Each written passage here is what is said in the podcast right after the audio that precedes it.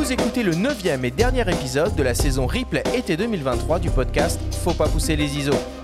Cette semaine, on vous propose de découvrir ou redécouvrir l'émission diffusée le 13 janvier 2022 au Coin du Feu avec le photographe Vincent Munier et les témoignages de Maria Miguet, de Warren Ellis, d'Éric de Kermel, de Jean-Marie Triboulot, de Laurent Balesta, photographe, plongeur et biologiste naturaliste français, de Marc Namblard et enfin de Mathieu Ricard.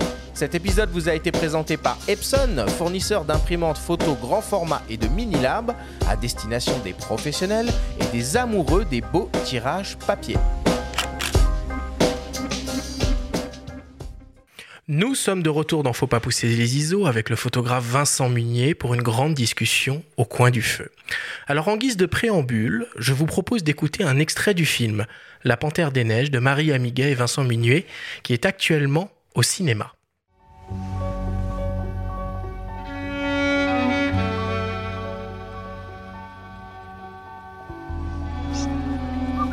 Renard. Renard du Tibet. Il est sur un trou de pica.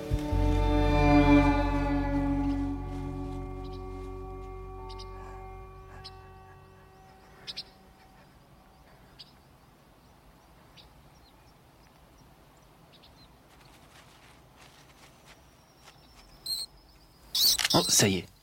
Ça y est, il l'a eu. Il est fort. hein.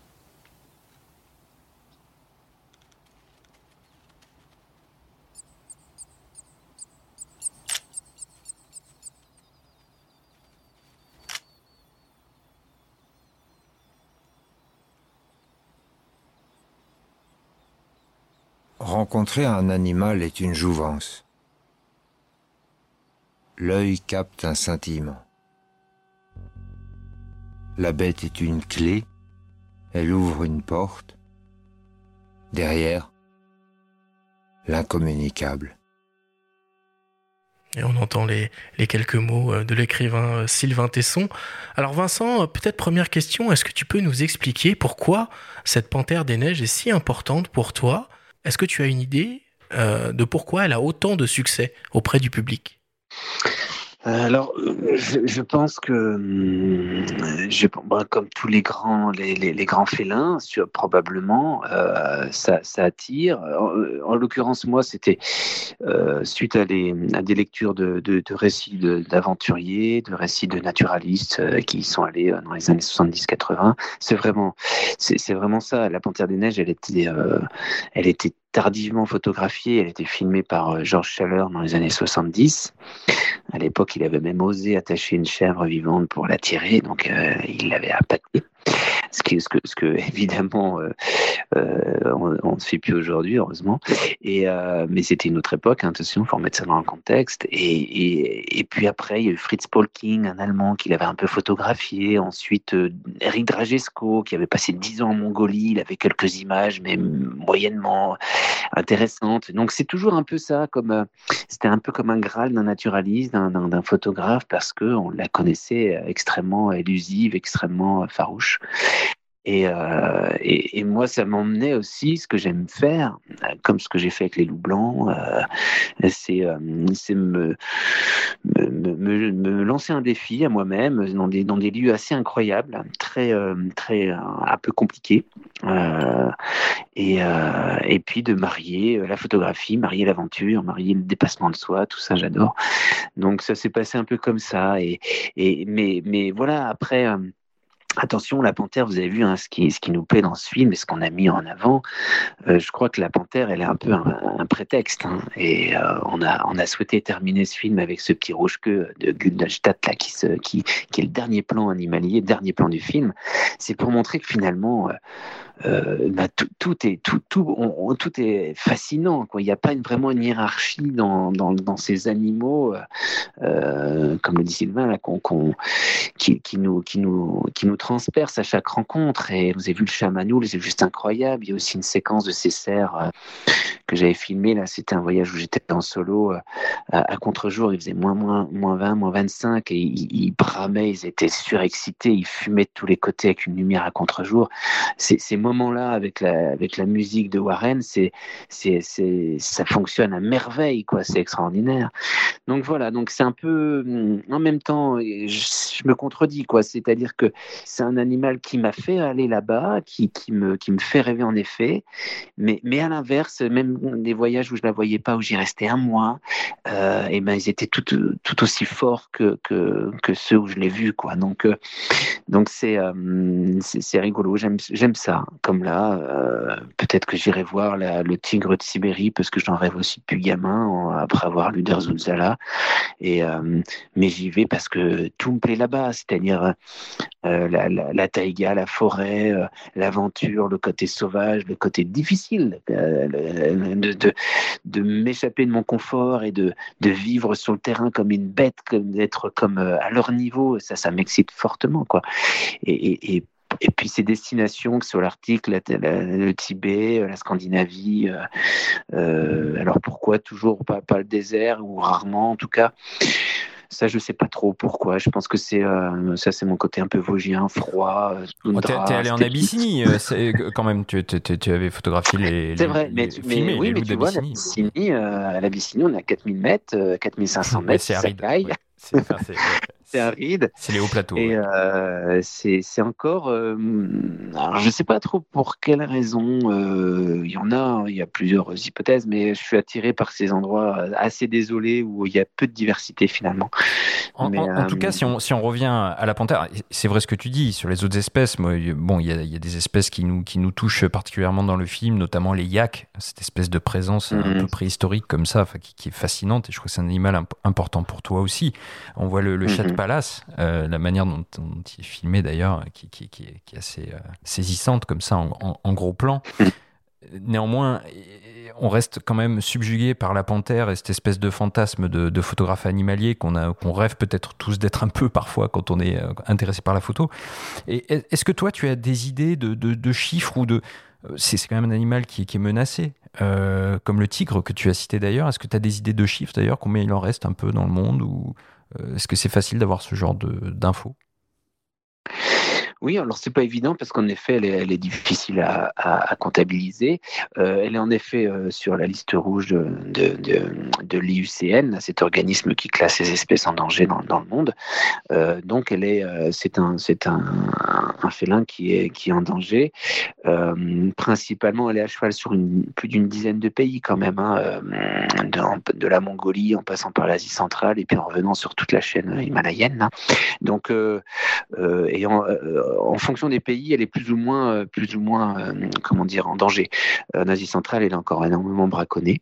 Et puis il y a des conflits avec les, bergers parce que de temps en temps, euh, c'est sûr qu'elle vient, elle vient taper un yak ou elle vient prédater, voilà, des, brebis ou des chèvres. Donc donc il y en a dans certains pays, ça ils supportent pas. Là où j'étais, il n'y avait pas de souci, c'était la part des bêtes. Ils avaient des frondes, ils balançaient des pierres à la panthère si elle venait. Donc ils se défendaient comme ça ils n'ont pas le droit d'être armés hein, en Chine, hein, au Tibet. Donc, euh, donc tout ça pour dire que la population, elle est, c'est un peu flou. Il y a des chiffres qui sont avancés comme 5 000, 8 000, 10 000. Euh, voilà, c'est pas évident. Moi, je pense que euh, on, connaît mal la population euh, sur sur le plateau tibétain parce que pour des histoires de géopolitique, il est difficile pour les scientifiques euh, d'y être. Euh, moi, j'ai eu pas mal de soucis aussi avec la police chinoise, donc, euh, mais les milieux sont, sont, plutôt favorables. Et puis, bizarrement, en Chine, ils, détruisent d'un côté, mais ils protègent ou ils surprotègent de l'autre. Et ça, c'est plutôt génial. enfin, génial quand ils protègent. Et, la panthère, c'est le cas. Euh, la panthère, elle est vraiment, euh, si on y touche un poil, euh, on, peut aller en prison.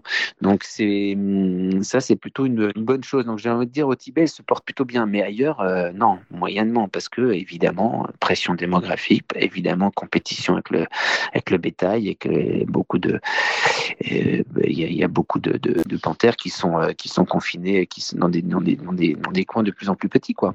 Donc donc oui, c'est un félin qui qui reste en danger. Absolument. Vincent, ta, rencontre avec euh, l'écrivain euh, Sylvain Tesson a été un tournant décisif euh, dans cette œuvre autour de cet animal sauvage. Marie Amiguet, la réalisatrice du film, nous raconte comment cela s'est passé.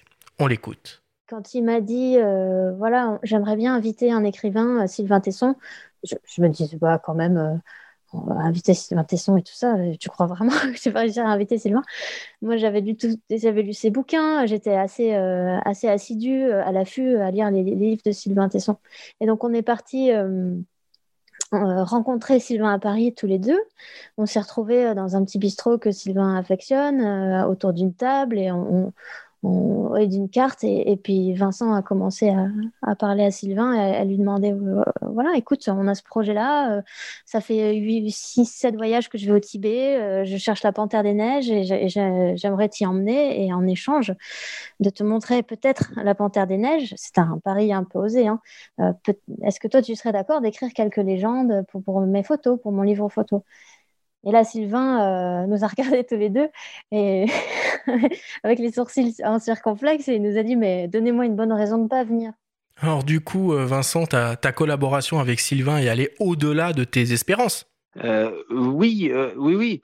Mais il m'avait quand même soumis euh, dans des festivals, on s'était rencontrés avant, soumis l'idée de venir avec moi, de me suivre à l'affût, et à plusieurs reprises. Et, et pour moi, c'était le bon timing. C'était vraiment le bon timing parce que je voulais terminer ces, ces dix années au Tibet avec avec un livre et un film. Et ce film, je le voulais pas animalier parce que j'avais beaucoup filmé les animaux, et je voulais qu'il y ait un échange, mais pas juste euh, que moi filmer euh, ce qu'on avait fait auparavant avec Laurent Geoffrion en Abyssinie, en effet, et puis en Scandinavie pour, euh, pour Bonne Pioche. Mais, mais là, je voulais élever un peu le débat parce que quand même, je reste que photographe et j'ai du mal à, à, poser vraiment les bons sur, sur des émotions. Donc, donc là, c'était juste idéal de, proposer à Sylvain. Et puis, en effet, je, je ai un peu presque vendu un 100% à la Panthère, même si c'était pas euh, c'était pas vrai. Mais euh, mes voyages précédents, euh, c'était du repérage. J'avais vraiment, je, connaissais les canyons où ça allait, donc je me suis dit, ben voilà, ça peut être. J'avais vraiment ce besoin de de lui pour pour ça, quoi. Je me dis, mais ça va être fabuleux d'avoir en effet ces textes pour pour mon livre. Et puis et puis ce film terminé, c'est juste génial. Ce qui n'était pas du tout prévu, c'était ce récit chez Gallimard, et puis ce prix Renaudot qu'il a eu et ce succès euh, de, son livre. Mais ce qui, ce qui m'étonne guère parce que il a, il a un talent fou. Mais euh, mais voilà, ça, c'était pas prévu. Là, on était à l'affût. Euh, on était peut-être le huitième jour ou dixième jour, je sais plus, là-haut. et derrière un, rocher, on était à l'affût à la panthère. Il me dit, écoute, Vincent, euh, je peux pas me contenter juste de quelques légendes dans ton livre photo. J'ai une super histoire, c'est passionnant. Est-ce que, est-ce que tu m'autorises à proposer à Gallimard un, un récit de, de, notre aventure? Et je lui dis, pas bah, évidemment. Donc ça, c'était pas prévu son récit. je dis évidemment, oui, oui. Et donc, euh, donc lui a été plus rapide que, que Marie et moi, et il l'a sorti, euh, il l'a sorti avant, et, et, et, voilà, finalement, euh, ce, ce, ce, récit, c'est un peu le, le tournage, quoi. Ah, il faut quand même lire les deux ouvrages qui sont édités chez toi par Kobalan. Il y a notamment Les Carnets d'affût que moi je trouve euh, très très réussi, où il y a une sorte de making-of en fait du. Finalement, quand on a vu le film ou quand on a lu le livre euh, qui est auréolé du, du pré Renaudot, euh, on voit un petit peu toute l'aventure, on vous suit les uns les autres, Léopold, Marie, Sylvain et toi. N'empêche que quand tu convies Sylvain comme ça sur le terrain, toi qui à la base est très solitaire, tu es dans une aventure finalement collective et médiatique puisque bon, c'est quelqu'un, euh, au-delà de son talent, qui est aussi euh, devenu euh, quelqu'un de, très médiatique, mhm. malgré lui, hein, bien sûr. comment toi, tu vis ça sur le terrain même si tu vas de plus en plus aussi vers la vidéo qui requiert l'assistance d'autres personnes, alors qu'en photo tu peux rester solitaire, comment toi personnellement tu vis ça sur le terrain?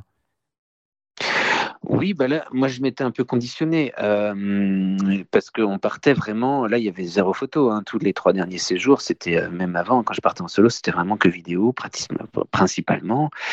Et, euh, j'avais commencé en effet, comme vous, comme tu le dis, hein, en vidéo, tout seul c'est moins évident. J'en ai fait un peu tout seul, mais après il y a Léopold qui est venu m'aider. J'ai pris aussi un copain naturaliste. Enfin bref, je me suis entouré. On était soit deux ou soit une fois, on était trois même. Et, pour le voyage avec Sylvain, où là vraiment on, terminait ce, projet film, euh, là j'étais un peu, euh, oui, c'était, euh, on était quatre et j'étais un peu angoissé. Je savais pas, j'avais jamais fait de terrain avec lui. on s'était juste croisés dans les festivals de films, d'aventure, et je savais pas comment ça allait se passer. Et puis c'est quand même quelqu'un qui a un charisme, une aura, enfin voilà. Et, c'était pas évident et, ça a matché relativement vite. Euh, il, a pas, il est c'est un gars qui pourrait paraître, euh, quand on l'entend, quand on l'écoute, euh, euh, comment dire, un peu inaccessible ou tellement il a, il, s'exprime de, magnifiquement bien. Et, finalement non, il est, il est d'une, d'une simplicité. Il est, il est du, il s'adapte énormément à, son, à son interlocuteur, on va dire. Et donc, donc ça s'est, ça s'est, super bien passé, vraiment. C'était une belle complicité. il a, il était besogneux, il bossait, euh, il écrivait énormément, il, il, déconnait souvent, il y a beaucoup d'aphorismes, beaucoup de, calembours.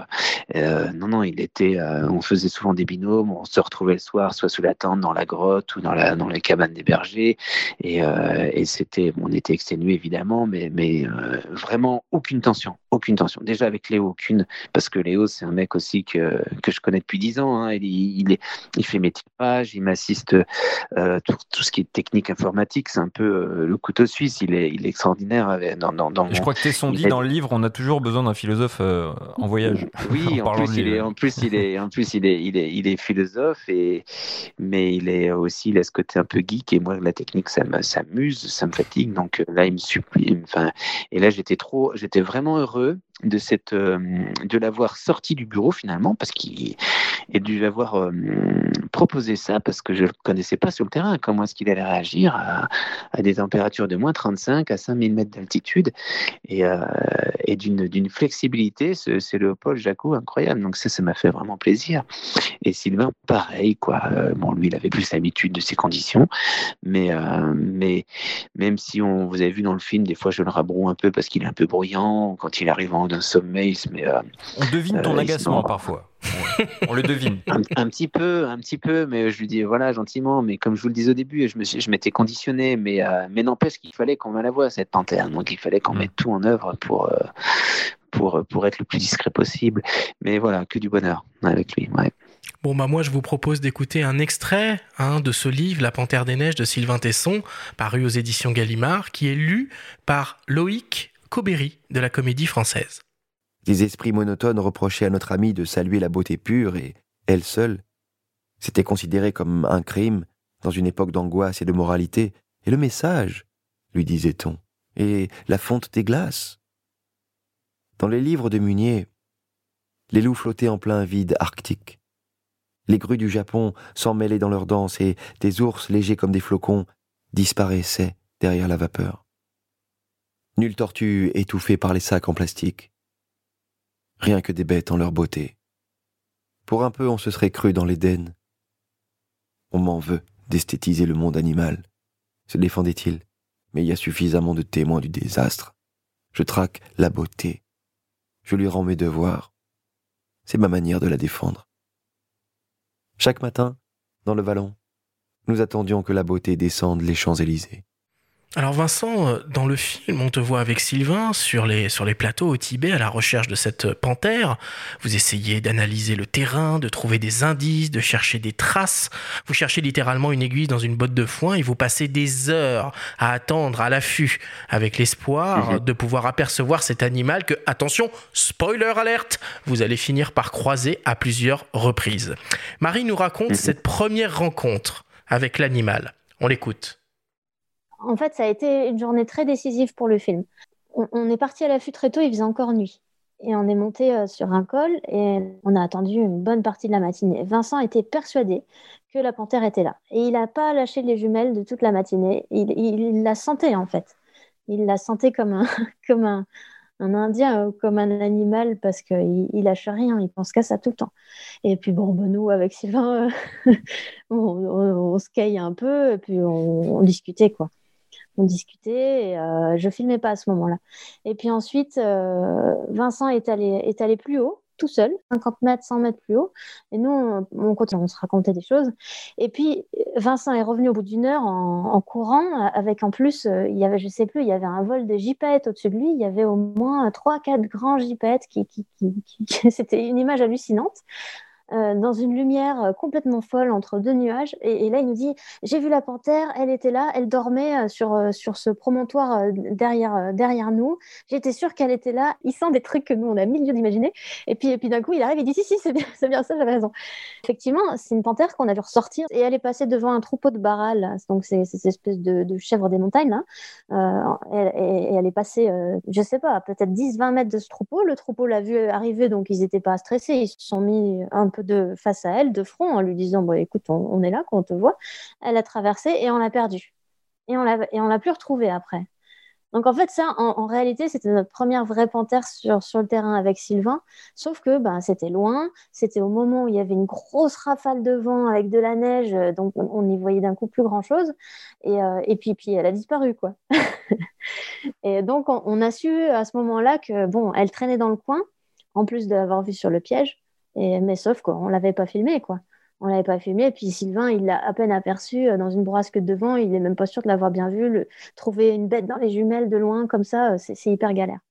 Alors pourquoi cet animal, il est si difficile à observer, Vincent?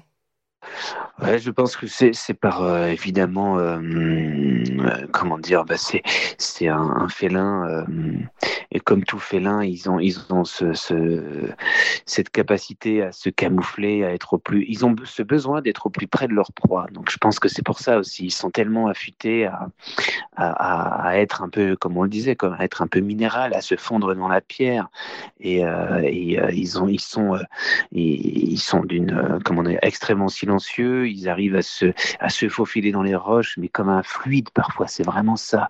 Elle disparaît. C'est assez, euh, impressionnant hein, de voir ça. Et, et voilà, l'inverse du loup qui lui, euh, c'est un peu, ils sont en groupe et, euh, et, et, ils vont semer la panique sur, sur leur proie et puis aller choisir la plus. Voilà, ils sont nombreux, ils courent, ils sont très endurants. La panthère, c'est pas le cas, elle n'est pas du tout endurante, elle a besoin d'être au plus près de sa, sa proie pour la saisir au cou.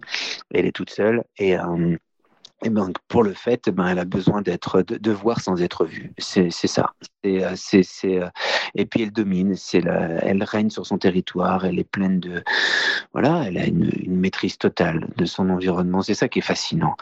Et, et, c'est qui est fascinant et en même temps très agaçant parce que quand tu es là-bas et que tu sais que tu es vu et que et qu'elle est là et toi tu es vraiment le, comment dire, ouais, tu es, tout de suite visible, tu es lourdeau. et euh, ça c'est assez agaçant. Donc évidemment évidemment que tu, tu emploies sa technique, tu essayes d'être euh, d'être un peu camouflé, tu essayes d'être. Euh, et, euh, mais c'est pas évident, tu y arrives moyennement. Mais nous, c'est ce qu'on a fait finalement. On a, on a, moi, c'est ce que j'aime c'est être panthère et c'est trouver un spot et être un peu camouflé, observer, observer, ne sans bouger. L'affût, l'affût, c'est vraiment ça et c'est un peu ce qu'on. Oui, puis finalement, tu acceptes le fait de d'être vu tout en photographiant. Tu racontais euh, euh, moult fois cette euh, fameuse photo du faucon tu vois, voilà, tu, vois la panthère dans un plan.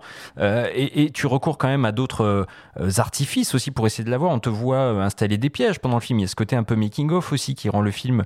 On parlait, je, parlais de côté rustique un peu, mais c'est ça qui mm-hmm. rend le film aussi un peu artisanal à sa façon et très. Et, très agréable à voir, on se mm-hmm. projette vachement. Finalement, il y a de l'humilité aussi. Tu, tu mets un piège photo la nuit pour euh, voir si elle passe euh, à tel ou tel endroit, tu étudies le terrain et c'est fondamental finalement. Mais... ouais, mais c'est ça, c'est pour ça qu'il faut attention. attention euh, à aucun moment on veut jouer les héros. Et, ça, et, puis cette photo avec le faucon et la, la panthère derrière que je vois seulement deux mois après, c'est ça, quoi. C'est des pieds de nez. Et c'est important de le dire.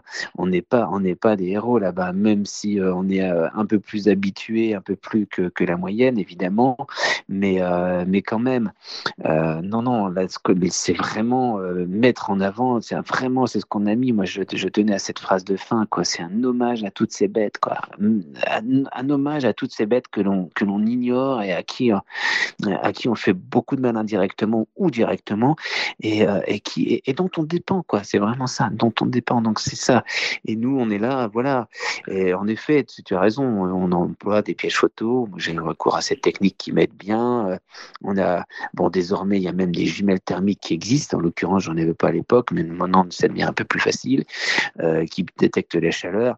Donc on, a, il y a, des, il y a des moyens qui nous permettent, qui nous aident énormément parce qu'on en a besoin. C'est triste, quoi. On est Et on précise pour les auditeurs peut-être, euh, on précise rapidement pour les auditeurs peut-être non, non aguerris qu'il s'agit de, de, pièges, on va dire vidéo. Hein. On parle pas de, voilà, c'est des, des, pièges photo évidemment, mais ça c'est ce qu'on utilise euh, depuis depuis longtemps. Moi j'utilise ça depuis une quinzaine d'années déjà pour le lynx ici, et, euh, et en effet c'est vrai que c'est chouette de, voir ce qui ce qui passe. On apprend un peu mieux, mais mais voilà c'est comment dire, euh, oui, on a, quand même pas, voilà, on n'a pas trop de mérite et euh, par rapport à toutes ces bêtes. Donc, comme tu le disais, c'est toujours euh, ce, ce, sentiment d'humilité qui est fort, qui est nécessaire et vraiment, vraiment là-bas qui est nécessaire. Pareil avec les ours, hein, vous avez vu cette séquence avec ces ours. Euh, moi, je, le répète souvent, mais euh, d'être dans, dans ces montagnes-là et de pas être le maître, de pas, euh, tu vois, gérer, maîtriser, enfin, ne pas et ça fait, ça fait un bien fou quoi, de se sentir proie, de se sentir vulnérable et sans toujours mettre l'accent sur les, les, les, bêtes qui, qui, qui, qui, nous terrorisent, parce que ça on aime bien, les attaques d'animaux sauvages. Mais ouais, mais voilà, nous, on reste euh, proie, et ça, c'est bien de le savoir. Ça, c'est bien que tu le verbalises, Vincent, parce que dans le film, c'est plutôt Sylvain qui le verbalise, le côté euh, un petit peu euh, inquiet à l'approche à l'approche des ours dans votre, dans votre direction. On va pas en dire beaucoup plus, cette séquence. Allez voir en salle. Ouais, allez, allez le voir en salle, mais c'est une très belle séquence qui montre encore une fois tout l'écosystème euh, au plateau tibétain euh, autour de la panthère. Et finalement, euh, mhm. la panthère n'est, comme tu l'as dit, à un moment, finalement, que la toile de fond est le prétexte pour cette mhm. espèce de, d'épopée philosophique sur les hauts plateaux. Alors, c'est vrai que quand on est à l'affût, bah, on essaye de trouver le meilleur endroit pour voir sans être vu. Alors, à 1, c'est déjà pas facile, mais à 4, ça l'est encore moins. Si tu maîtrises cet art la plupart du temps, il y a des moments où tu te fais toi-même piéger. On écoute Marie nous raconter une anecdote amusante à ce sujet-là. D'un coup, il y a ces, gamins qui sont rêvés au fond du canyon et qui nous ont repérés, évidemment, parce qu'ils connaissent la montagne comme leur poche. Mais c'était les enfants des nomades chez qui on vivait, chez qui on avait le camp de base. Et, euh, ils sont montés à l'affût. Et c'est vrai que ça, ça a été une séance pour moi euh, une séquence hyper euh, pleine d'émotions parce que, parce que, parce que j'ai trouvé ça génial qu'on soit là hyper sérieux à attendre la panthère des neiges, les aventuriers et tout. Et puis, puis d'un coup, euh, il y a cette troupe de, de petits mômes là euh, avec le sourire jusqu'aux oreilles qui montent et qui, nous montrent que ouais, les gars, vous n'êtes pas trop bien cachés en fait. Vincent a un peu râlé en disant oh, bah, ça c'est ce qu'on appelle un affût discret. Et puis très vite c'était un super moment qu'on a partagé là où ils sont restés une heure avec nous. Donc euh, les garçons euh, ils ont arrêté de surveiller et puis on a blagué. On moi je filmais un peu tout ça, c'était très sympa. Bon Vincent, si tu pouvais donner euh, quelques conseils aux amateurs, aux novices qui aimeraient s'essayer à la pratique de, de l'affût, alors peut-être dans des environnements un petit peu plus accessibles que les hauts plateaux du Tibet, qu'est-ce que tu pourrais leur, leur suggérer? C'est ce que je dis souvent, c'est déjà un peu essayer de connaître un peu les animaux et puis d'avoir une bonne paire de jumelles. Ça, c'est vraiment important avant vite d'acheter du matos photo, euh, des bons guides, des bons guides naturalistes, une paire de jumelles. Euh, évidemment, essayer d'être un peu homochrome, d'être camouflé, quoi. Donc, essayer d'être de, cette couleur un peu de la, du milieu où on est.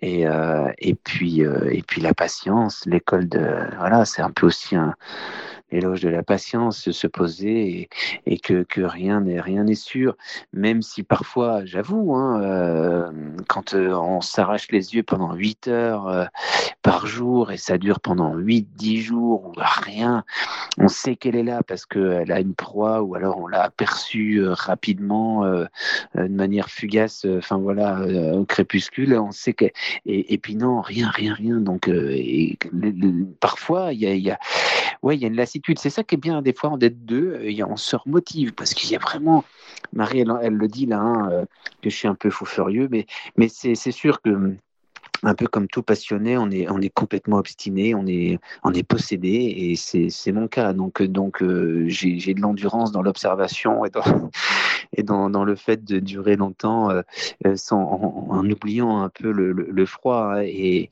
et, les douleurs. Mais ouais, Tesson d'ailleurs, il, il, il, te raille un petit peu dans le film en te t'interpellant, en te demandant euh, euh, si euh, tu n'as pas une vie intérieure d'une richesse qui te fait oublier finalement le froid et les heures qui passent.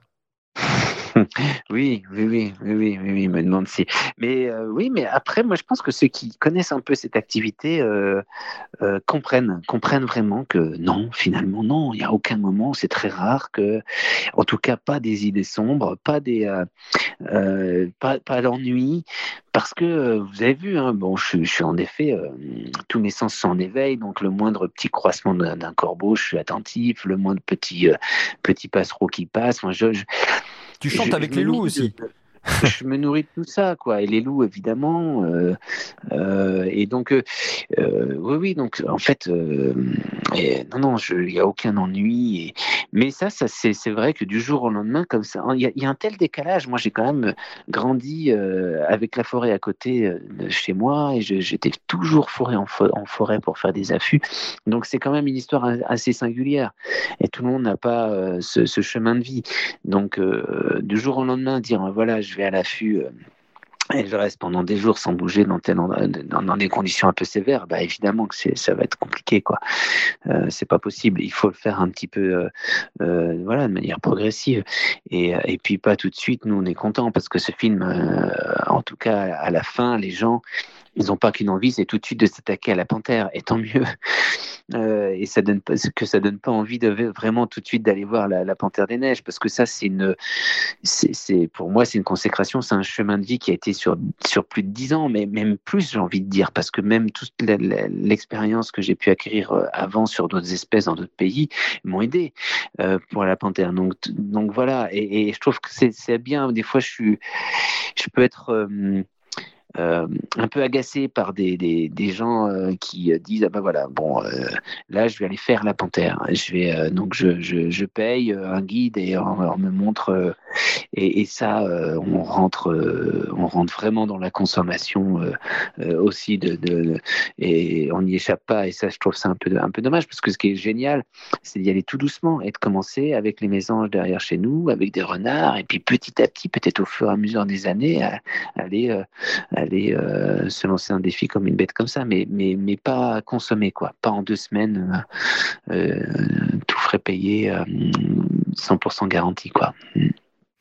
Alors Vincent, dans ton film, on est évidemment émerveillé par les images, mais aussi par le son, le son de la nature, particulièrement bien retranscrit, mais aussi par la musique du film. Alors on peut dire que tu n'as pas fait les choses à moitié, puisque tu as travaillé avec Warren Ellis, compagnon de route de Nick Cave and the Bad Seeds, on l'écoute nous raconter la genèse de votre relation et de cette collaboration. Ouais, génial. On a discuté, j'ai dit, écoute, euh, je peux faire euh, peut-être le moitié de musique pour le film. Et le reste, parce qu'ils ils avaient fait un montage avec euh, la musique de moi et Nick. Et j'ai dit, bon, bah, avec le reste, je, peux te donner gratuitement.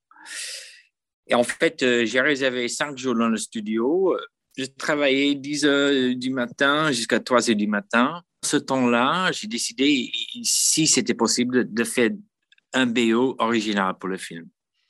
Nick, il est venu pour un jour, il a resté trois ou quatre. On était tous euh, très émus par le, documentaire. En même temps, je dois dire aussi que ce rencontrant, de, de rencontrer Vincent fait une ouverture dans mon cœur que je ne savais pas ça existait pendant l'enregistrement, j'ai adopté une panthère du neige. Une amie m'a contacté disant Tu peux faire mieux que ça, que WWF. J'ai fondé un parc pour les animaux à Sumatra. J'ai parlé avec Vincent euh, de ce parc pendant l'idée était vraiment dans l'air. Et pour moi, le parc, Vincent, le film, tout est lié. Pour Vincent, c'est bizarre, on, on, a passé un moment ensemble à Caen mais euh, qu'est-ce que j'aime ce mec? Je vais, dire que le, le, film est magnifique. L'équipe est magnifique. Marie, Sylvain, de composer la musique pour ce film, c'était un vrai honneur. Je crois pour moi, c'est le plus beau film, film que j'ai jamais vu sur les animaux. C'est sauvage, ce côté les animaux sont fiers, ils sont, ils sont, ils sont réels, ils sont. C'est, moi, j'ai jamais vu un documentaire comme ça. C'est une de la, plus belles expériences que j'ai eues euh, en, composant la musique pour un film. Euh, l'image et le, qu'est-ce que ça raconte, c'est, ouais, c'est fabuleux. Ouais, Vincent, on parle de petits films rustiques, euh, artisanaux. Enfin, il y a quand même Warren Ellis à la baguette, qui est un des plus grands compositeurs de, films. Euh, je sais pas, moi, je l'imaginais un peu comme Neil Young devant les images de, de Deadman euh, pendant qu'il composait. Enfin, c'est fabuleux, quoi. Et, toi, comment tu, accueilles ce, ce témoignage-là? En plus, l'influence que tu as eue sur lui, puisqu'il a fondé donc un sanctuaire, un sanctuaire pour les animaux à, à Sumatra. Moi, j'adore, merci, c'est génial. J'adore déjà l'entendre. C'est un mec qui comment dire, c'est devenu, c'est devenu un frère. Euh, vraiment, c'est, on s'appelle euh, souvent. Enfin, c'est comment, euh, c'est, une rencontre assez, assez folle, quoi, c'est folle. Et en effet, ça, ça, ça fait, en effet, partie du, succès de ce film, cette musique incroyable. C'est parce que c'est, Warren est un génie.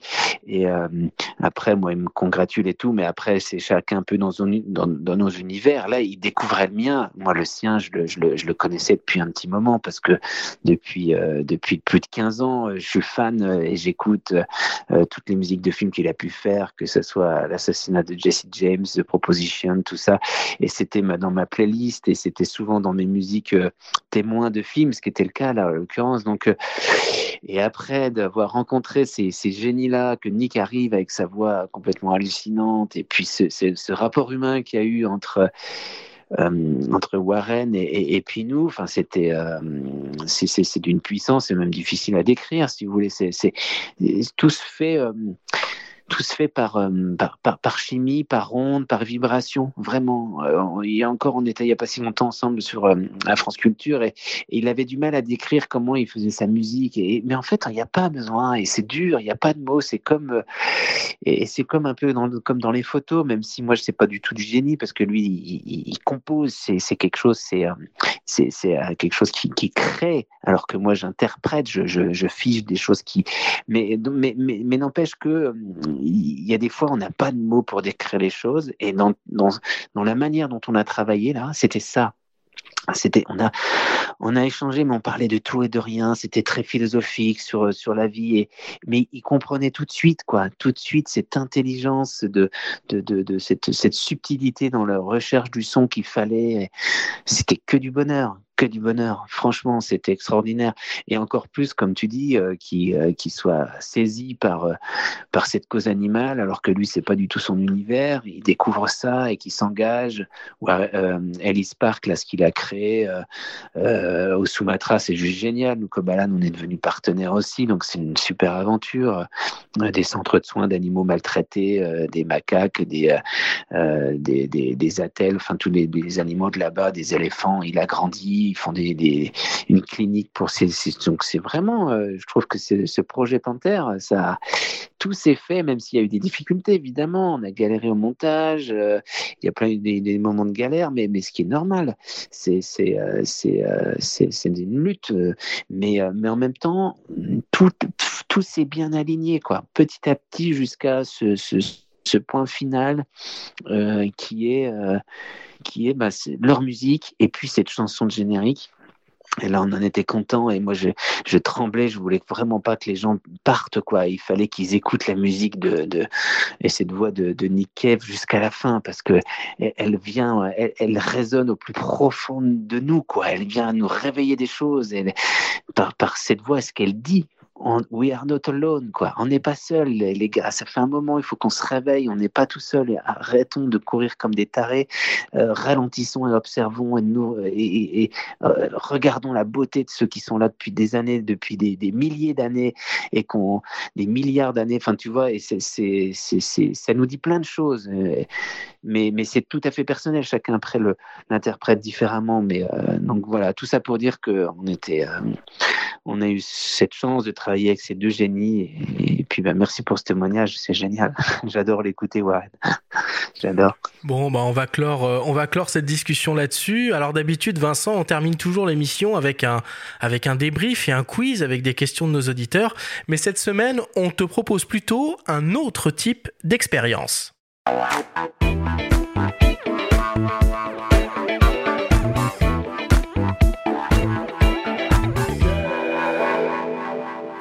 Nous sommes toujours avec le photographe Vincent Munier pour une grande émission au coin du feu.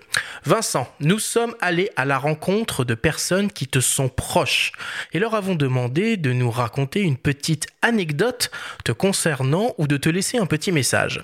On te propose de découvrir ces témoignages avec nous et de voir si tu arrives à reconnaître leurs auteurs. Est-ce que tu as bien compris? Oui, oui, très bien. très bien. On commence par le premier témoignage il y a quelques années, euh, j'ai donc commis un, roman qui est un, récit euh, profondément, une fiction profondément euh, écolo dans, ses valeurs, qui est un roman d'ailleurs qui est préfacé par Cyril Dion.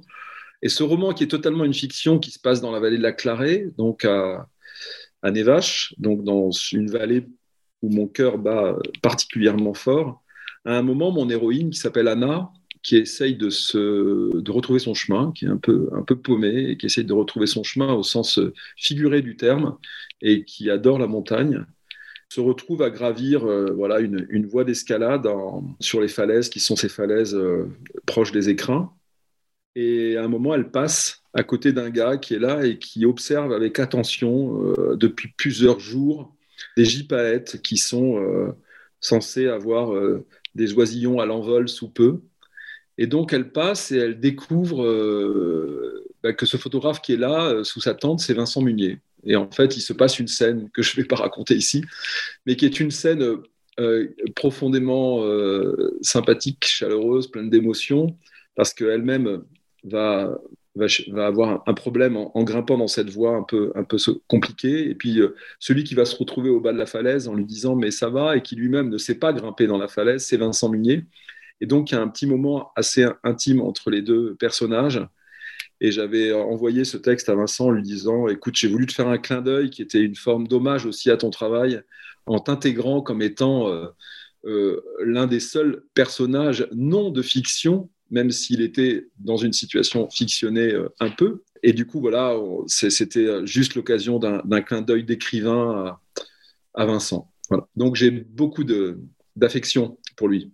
Alors Vincent, tu reconnais? Oui, oui, bien sûr, bien sûr. Eric de Kernel, super. Ah ouais, bien sûr. Ouais, qui, euh, qui, est, qui est aussi très engagé hein, et qui, qui euh, dans, dans, la protection de la nature, en, plus de, de, son, son talent d'écrivain. Et euh, non, mais ça fait plaisir, hein, évidemment. Il, a, il, dirige Terre Sauvage depuis des années hein, et on se connaît depuis longtemps, génial. Et là, il fait référence à l'ouvrage Mon cœur contre la terre mon cœur contre la terre. Et on peut aussi euh, lire actuellement en librairie Les Jardins de Zagarande chez Flammarion. Allez, on continue avec un second témoignage. Vincent, alors, euh, donc je suis désolé, mais je vais, j'ai une petite anecdote à ton sujet. Euh, on va découvrir que, en fait, lorsque tu étais jeune photographe, tu devais avoir à peu près 14 ans, tu étais vraiment prêt à tout pour réussir la meilleure photo, très déterminé. Alors, on était en Écosse en voyage avec euh, tes parents et ton frère, et puis on trouve un super coin avec un plongeon catamaran sur un petit plan d'eau. Et on se dit, euh, super plan pour faire des photos. Et juste après, on rencontre un, ami photographe euh, originaire de notre région, et bah, lui, on lui raconte un petit peu, on, lui, on partage l'information. Et puis, il nous demande si le lendemain, il peut aller faire un affût. Alors, on n'ose pas refuser, évidemment. Et euh, on se quitte. Et puis dans la journée, euh, puis le soir, on voit que Vincent, tu étais un peu euh, contrarié. Et tu nous dis, mais vous vous rendez pas compte, on va le laisser tout seul à l'affût, là, on sera pas avec lui et il va peut-être faire des super photos, des super images et nous, on sera pas avec. Ah là là là là. Alors qu'est-ce qu'on pouvait faire? Et en fait, cet été, c'était en 1990 et en Écosse, c'était incroyable. Il y avait du soleil tous les jours. On s'est dit, bah, il faudrait qu'il pleuve, quoi. Et puis on s'est dit, bah, allons-y. Euh, on va faire la danse de la pluie. Alors, on y va. Je crois qu'on avait fait un petit feu le soir. Alors, euh, on tourne autour du feu et on fait la danse de la pluie. Et puis, euh, en fait, ben, ça a marché. Le lendemain matin, le grand, le grand déluge, un temps affreux. Et bien, on était tout contents. Ça a marché. Et puis quelques jours, euh, quelques jours plus tard, on, retrouve notre ami et puis on lui demande alors qu'est-ce qui s'est passé? Euh, Tu as fait des, des, belles photos et il dit écoutez, c'est pas de chance quand même ici. Il y a plus, j'ai rien pu faire. Il était complètement dépité quoi. Ben alors on avait réussi notre coup et puis euh, ben nous on rigolait dans nos moustaches quoi. En fait, donc, ce que je vous ai raconté là, c'est, c'est une histoire véridique. Hein. Vincent, tu pourras, tu pourras attester, confirmer. Par contre, la seule chose qui n'est pas vraiment réelle, c'est que Vincent n'est pas du tout le, personnage impitoyable qu'on pourrait croire qui voudrait écarter les concurrents. Voilà, c'est Vincent, c'est un chic type et je suis content de te, te rappeler cette petite histoire qu'on a vécue ensemble. J'ai une autre petite question subsidiaire. Ben, ça va suivre, l'histoire suivra. Euh, est-ce que tu te rappelles, euh, lors de notre premier voyage au Tibet, donc il y a plus de dix ans, on est partis tous les deux, enfin, c'est toi qui m'as emmené, et puis euh, est-ce que tu te rappelles de la, de la première espèce de la, de la faune tibétaine qu'on a vue donc ensemble et que tu as photographiée? Voilà, je te laisse réfléchir. Et si tu trouves pas, on te donnera quelques indices complémentaires. Et puis après, ce sera à toi de, de raconter l'histoire complète. Allez, à toi de jouer. ah bah dis donc, dites-moi. Là, vous avez un échantillon de, du bon accent vosgien, mon ami, mon ami Jean-Marie. excellent, excellent. Ah, par contre, pour répondre à sa question, alors là, je ne je crois pas, ou alors c'est première espèce. Euh, alors je crois qu'il faisait référence à un animal urbain, mais je, je, pense que ça doit rejoindre une blague entre vous. Euh... Le pigeon? non. je me souviens plus, je vais revoir avec lui. Mais c'est vrai que bon, c'est un, ami forestier de longue date et qui, euh, mon père était naturaliste écolo de, l'époque, hein, dans les années 70. Et, euh, et donc, lui, il est venu nous voir. Euh, moi, j'étais tout gamin hein, et il voulait s'investir dans la protection de la nature. Il est venu nous amener un, balbuzard pêcheur, un, oiseau qui s'était fait électrocuter et il voulait ben, porter plainte et contre des parce que c'était dramatique, un rapace aussi euh, aussi euh, incroyable que le balbuzard pêcheur. Donc euh, donc c'est comme ça qu'on a lié amitié et maintenant c'est devenu un peu comme comme mon frère, mon second frère. Donc je l'ai emmené en effet deux fois avec moi au Tibet. Mm. Un, excellent d'excellentes conditions physiques. C'est un peu mon c'était mon Kyang. Kyang c'est l'âne de là-bas. C'est comme ça que je, je l'appelais. Qu'il porte beaucoup mon cher pas, voilà, il a, il a une bonne capacité physique, il m'aide à porter les trépieds hein, et, le matos, la bouffe quand on partait là-bas. Génial, bah, merci. Hein. Et c'est pas fini, on continue avec un troisième témoignage, une autre resta de la photo animalière française. Il y a beaucoup de photographes qui photographient la beauté de la nature ou d'autres euh, qui nous montrent les horreurs de la nature. Et tout ça, on nous dit que ça a valeur de témoignage. Mais je sais aussi, parce que je partage cette idée et ce, sentiment, que ton moteur qui te pousse à aller faire ces photos, c'est, c'est pas forcément la volonté de témoigner. En tout cas, c'est pas cela qui t'a poussé sans doute à tes débuts. Et, que c'est simplement d'être, de vivre au cœur de cette nature sauvage, peut-être le, premier moteur euh, de tout ça. Et que c'est peut-être pour ça qu'au final, euh, tes photos euh, plaisent tant. C'est parce que tu n'es peut-être pas omnubilé par, par partager et montrer ses beautés, mais simplement emporté par, par ces mystères. Que, qu'en somme, ce qui compte le plus, c'est moins la beauté de la nature que ces mystères, et que c'est cela qui est le plus inspirant. Et que peut-être, même si c'est, moins concret, c'est cela que l'on voit sur tes photos, les mystères. Alors j'en viens du coup à ma question. Est-ce qu'il t'est arrivé déjà, une fois dans ta vie, de renoncer à faire une photo pour précisément faire durer plus longtemps le mystère ou entretenir ce mystère? on, voyage avec vos témoignages là. On est dans le sud. Là, on l'a avec Laurent Balesta, hein, le, euh, grand photographe. Mon ami Laurent Balesta, évidemment. Ouais, non, mais ça fait plaisir d'entendre. Et puis, je crois que on a quand même fait trois mois ensemble en Antarctique. Euh, on se, on se connaît bien. On a beaucoup de respect mutuel pour euh, pour nos travaux. Et et, et oui, oui, c'est vraiment, c'est vraiment un, un, ami et lui aussi un, possédé dans, dans, son domaine, évidemment. Et je pense qu'il a raison parce que souvent on dit voilà on va faire euh, voilà c'est on fait ces images pour euh, pour voilà on se on se on se lance un dé enfin comment dire euh, défendre une cause et tout. Oui c'est sûr. Mais mais avant tout je pense que lui il est un peu dans le même dans le même schéma. C'est c'est notre vie quoi. On est tombé dedans étant gamin et, et on peut pas faire autrement et et la photo on la fait pas obligatoirement pour les autres. En tout cas, moi, non, il a raison. Euh, je, c'est un peu égoïste, hein, mais évidemment que je suis ravi parce que de, la partager, encore plus quand on, on, a des retours, comme on le disait au début d'émission, avec des retours assez incroyables par rapport aux spectateurs aux gens qui regardent nos images.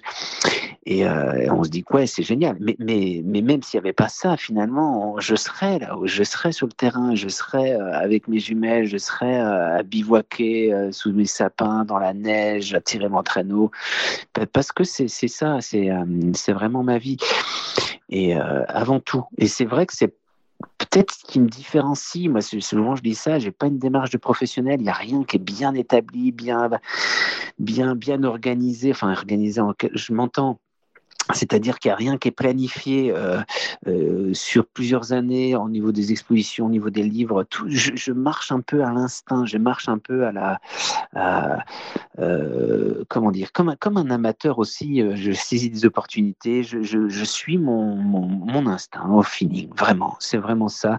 Et, pour répondre à sa question précise de, Laurent, est-ce qu'il m'est arrivé Mais oui, mais oui, ça m'arrive, ça m'arrive de ne pas de laisser le boîtier évidemment de côté et de, vivre la scène sans, sans la photographier. Ça m'arrive souvent, souvent, souvent, souvent. Encore tout à l'heure, vous avez vu, j'étais en retard. Euh, il y avait des lumières fantastiques. C'était grand, grandiose il y a, il y a, il y a quelques heures. Hein, c'est pour ça que je suis encore désolé du retard. Mais c'était fabuleux, des lumières que. Et en fait, que j'ai jamais même connu dans les Vosges. À chaque fois, tout est différent. Et là, je, je me suis arrêté. Tu fais pas de photos et tu savoures. C'est extraordinaire. Et, euh, et, encore un autre moment, il me parlait. Euh, il y en a, il y en a plein. Euh, mon premier loup, j'ai pas pu le photographier. C'était pas possible. J'avais, j'étais trop ému, quoi. C'était pas je ne voulais pas gâcher ce moment avec un appareil photo. Donc euh, oui, ça, ça m'arrive. Ça fait penser à la scène, pour ceux qui l'ont vu, du film euh, Walter Mitty ou Taschen Penn qui incarne un, photographe. Qui incarne toi, en fait. Du National Geo. Ouais, en fait, il a dû, euh, il a dû s'inspirer de toi, forcément. Il est sur les hauts plateaux, d'ailleurs, hein, sûrement du Tibet, et il est à la recherche de la panthère des neiges qu'on appelle en anglais The Ghost Cat, le chat fantôme, et qu'il mhm. se refuse un moment à photographier pour aller jouer au foot avec des gosses. Et et profiter du moment. Enfin voilà, c'est une belle scène qui résume, qui résume bien tout ça. Allez, on continue avec un quatrième témoignage. Salut Vincent. Bon, ça fait quelque temps qu'on se connaît maintenant. Euh, tu sais à quel point je suis obsédé par euh, les expressions sonores de la nature.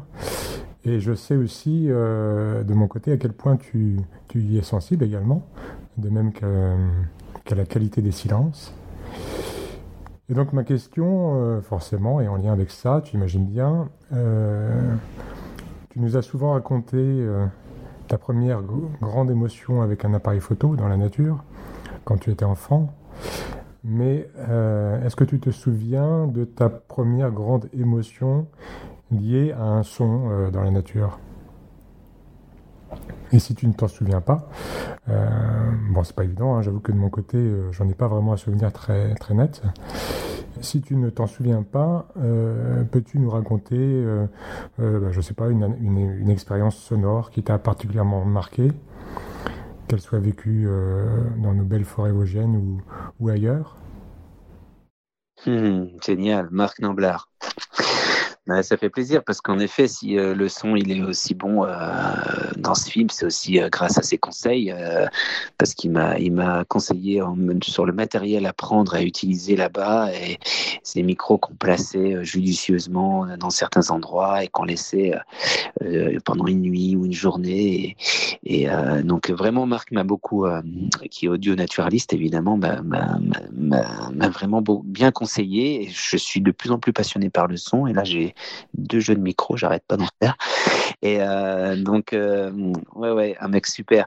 Et donc, tout ça pour dire que pour répondre à sa question, oui, bah, les sons, euh, je vous parlais de tous les sens qui sont en éveil, bah, c'est l'un des, premiers, hein, c'est ça, hein, même avant l'odorat, et parfois même souvent, même avant la vue, c'est le, les sons c'est les sons et alors ils sont nombreux alors aussi un qui c'est difficile moi, j'ai le souvenir étant gamin d'avoir, euh, j'étais avec mon ami avec qui je faisais des affûts, Benoît Paluzinski, un copain, euh, et euh, on rêvait de voir certains oiseaux qu'on voyait dans les guides naturalistes, et c'était la huppe faciée. C'est un oiseau tout brun qui fait très africain, avec une huppe incroyable qui peut être en érection de temps en temps quand elle chante souvent. Et, et donc là, j'ai le souvenir vraiment de ce ce côté, ce, moment euphorique quand on l'a entendu tous les deux. On était sur un étang au bord de la Moselle, on allait souvent, euh, gamin, euh, observer les oiseaux, et on, on, a entendu ce petit oup oup oup qui nous, qui nous disait qu'elle était là, qu'elle revenait d'Afrique. On l'avait jamais vu cet oiseau. Et, euh, et donc là, on s'est regardé, on s'est vraiment sauté dans les, dans les bras. Elle était là et on l'a vu quelques temps après, quand on l'a vu un, dix minutes, un quart d'heure, notre première rue faciée. Ça, c'était fascinant. Mais ça, j'en ai plein. Une autre, un autre souvenir incroyable avec le son, c'était euh, en Scandinavie il y a un phénomène d'écho qui est fabuleux et un des plus beaux sons de nature, c'est le chant du plongeon arctique. Et euh, là-bas, j'y allais souvent au mois de juillet, août. Donc là-haut, t'as pas de nuit, hein, t'as le soleil de minuit justement. Donc euh, et et euh, t'as pas un, bruit. Et, quand t'as le, le plongeon qui fait sa parade, il y a un phénomène d'écho. C'est comme une grande plainte dans la dans la Laponie, dans la taïga.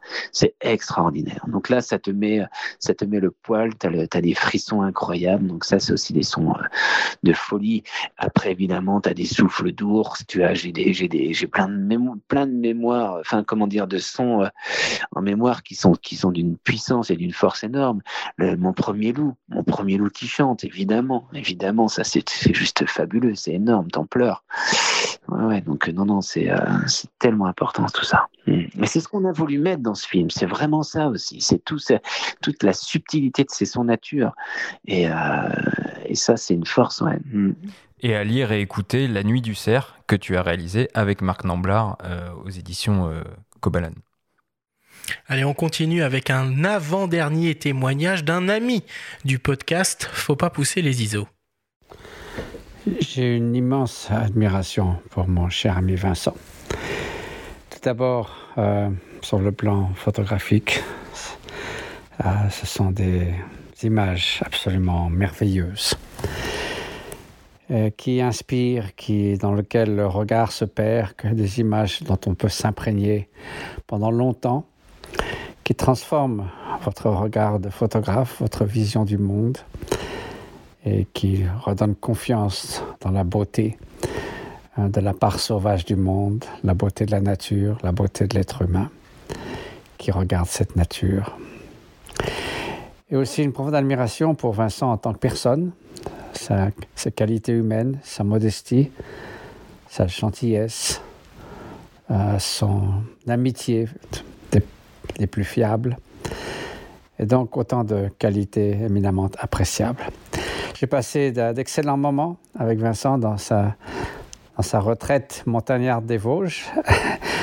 Nous avons, j'ai participé euh, à l'exposition dans la forêt, les Sentiers des Vosges, du toit des Vosges au toit du monde, de l'Himalaya. Et nous avons fait une mémorable excursion un matin très tôt avant l'aube dans deux montgolfières, dont l'une pilotée par son papa, qui lui a appris aussi la photographie, lui a donné le goût de la nature sauvage et qui s'est terminé par un épisode assez cocasse. Nous avons atterri donc un dimanche matin vers 8 heures sur la place d'un tout petit village. Les gens qui ouvraient les volets étaient absolument stupéfiés de voir cette montgolfière devant, sous leurs fenêtres. Donc d'excellents moments et j'espère qu'ils se renouvelleront. Et encore une fois, toute mon amitié et mon admiration à Vincent. Bah, Mathieu Ricard, évidemment, c'est touchant, merci. Hein. Ouais, c'est touchant. Bah, écoutez, Mathieu, à chaque fois que voilà qu'on se qu'on se revoit et c'est des grandes embrassades, c'est euh, quel, sourire et quel, euh, quel apaisement quand on le rencontre. Et puis, euh, il, a ce, il a ce regard toujours de l'éternel gamin. Je trouve ça vraiment génial. Il est super enthousiaste, il est passionné devant plein de choses. Il s'émerveille aussi devant des, des choses toutes simples. Et ça, c'est tellement beau et ça manque tellement.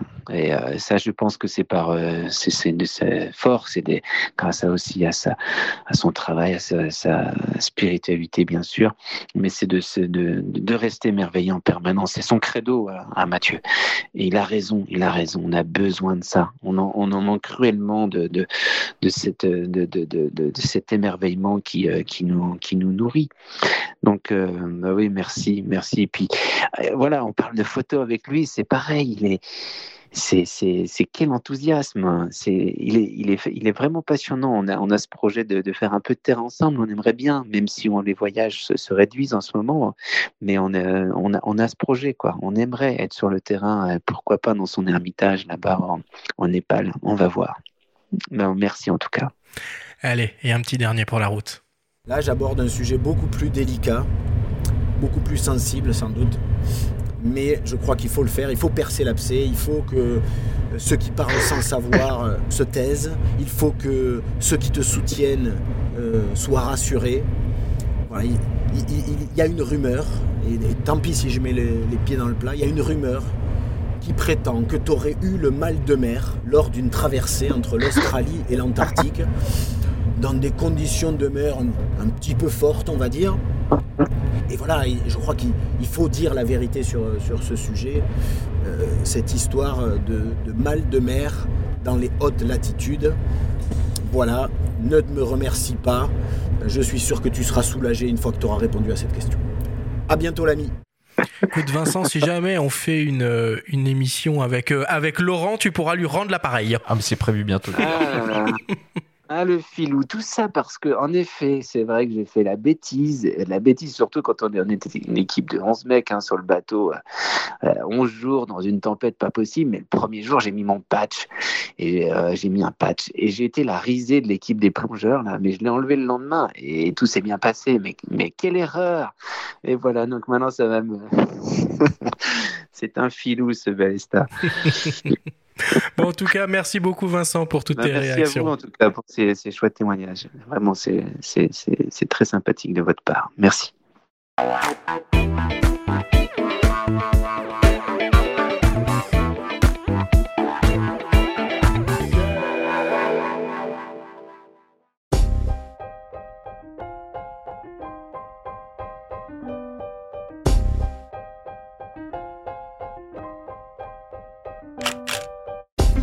C'était le dernier épisode de la saison replay été 2023 du podcast Faut pas pousser les ISO. On vous donne rendez-vous le jeudi 21 septembre prochain pour découvrir le premier épisode de la septième saison du podcast.